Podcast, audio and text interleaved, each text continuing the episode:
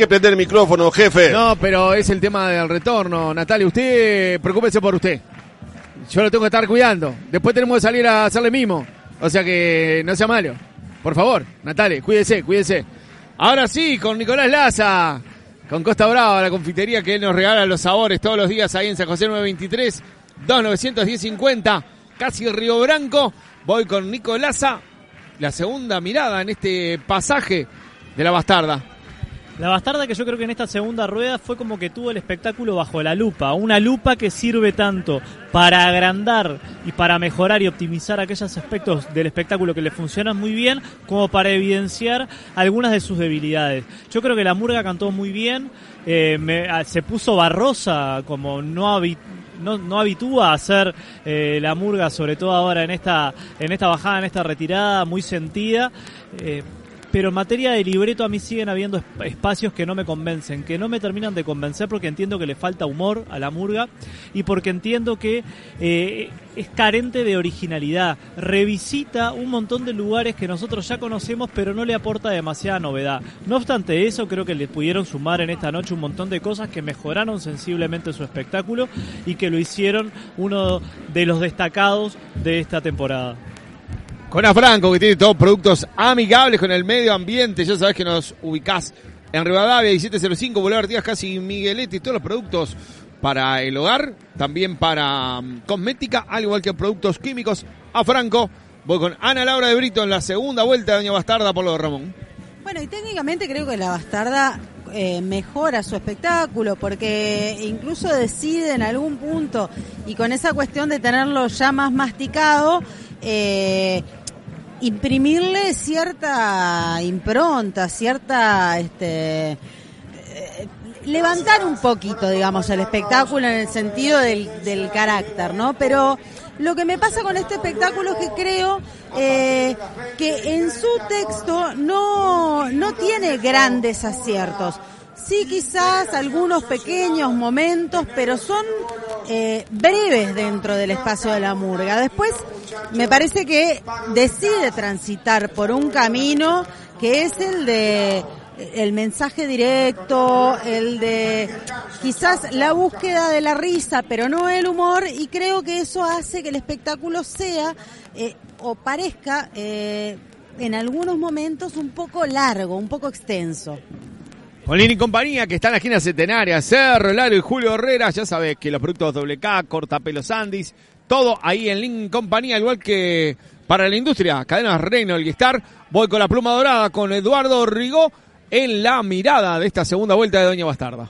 Y bueno, la verdad que hicieron flor de pasada la Bastarda. Me gusta mucho, me había gustado ya la primera. Creo que esta tuvo.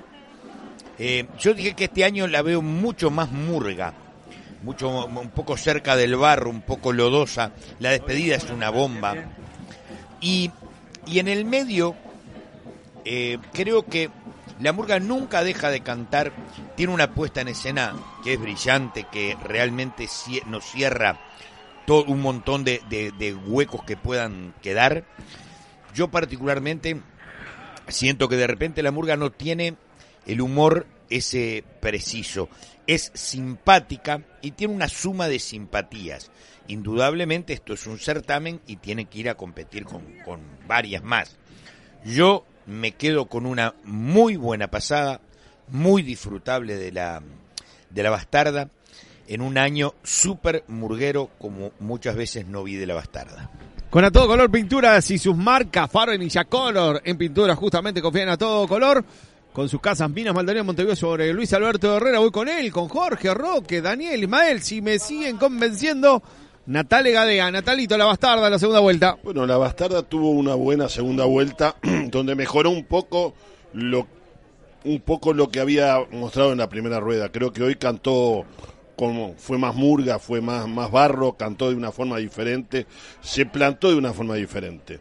Sigo pensando que hay altibajos en, lo que es el texto, esencialmente en el medio, una murga que no tiene risa o no la consigue. Y esto de traer políticos para hacer mechas, a mí particularmente no me parece bien. Me, lo traen por sobre todas las cosas, como para reforzar políticamente, ideológicamente a la murga. Y yo en eso no estoy de acuerdo. Una buena pasada que seguramente la vamos a, volver a ver en el Teatro de Verano. Bien, así fue la segunda pasada de Doña Bastarda. Creo que básicamente la visión general de todos es la entrega coral, ¿no? Eh, casi permanente como lo tiene Doña Bastarda acostumbrado.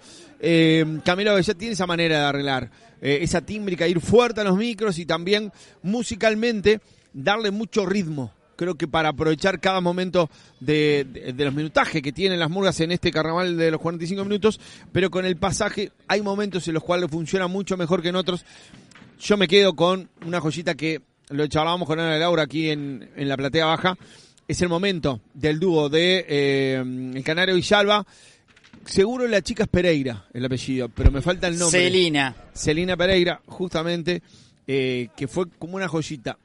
Lo hubiera dejado como canción final, pero eso es a gusto consumidor, Juan Andrés, evidentemente, porque son de los momentos que eh, creo que incluso el clima eh, en ese en ese tema dedicado bueno a los desaparecidos y a todavía esa búsqueda que se da eh, fue muy bien armado pero tenemos visita, justamente el título de este espectáculo. Para cerrar, para la nota final, tenemos visita, Juan Andrés, aquí por la 92.5 FM, colados el camión, el verdadero carnaval.